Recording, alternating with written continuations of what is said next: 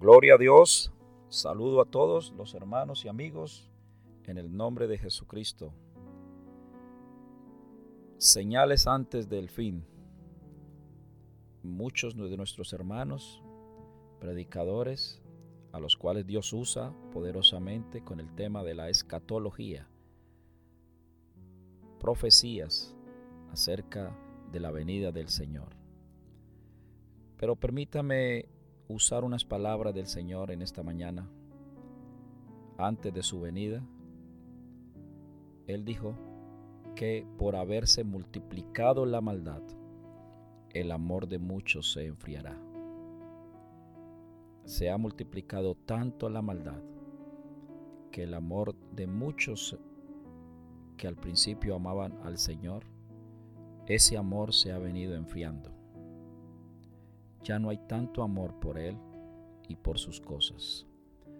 Amor por su palabra, amor por la consagración, amor por la oración, amor y pasión por nuestro Señor, por haberse multiplicado la maldad.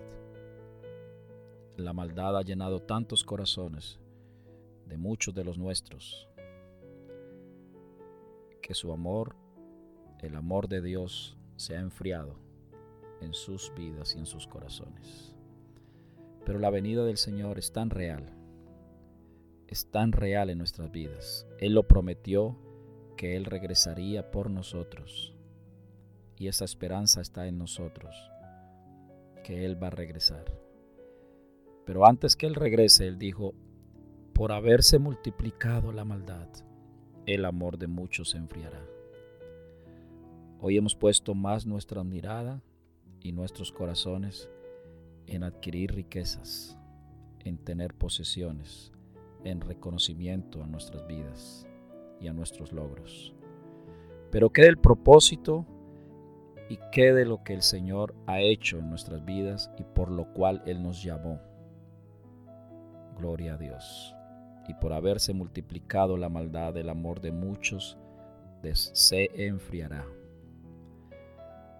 Jesucristo regresa por segunda vez, ya no con relación al pecado, sino a salvar a los que le esperan y aman su venida. Gloria a Dios.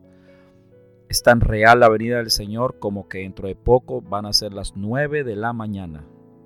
Es muy real. ¿Cuándo? No sabemos. Pero el Señor regresa por segunda vez.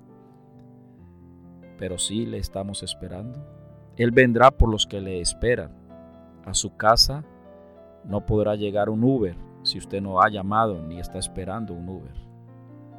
Lo mismo el Señor se llevará a los que le esperan, a los que aguardan su venida, a los que aman su venida, aquellos que aman al Señor por encima de todas las cosas. Él redujo la ley en dos pensamientos.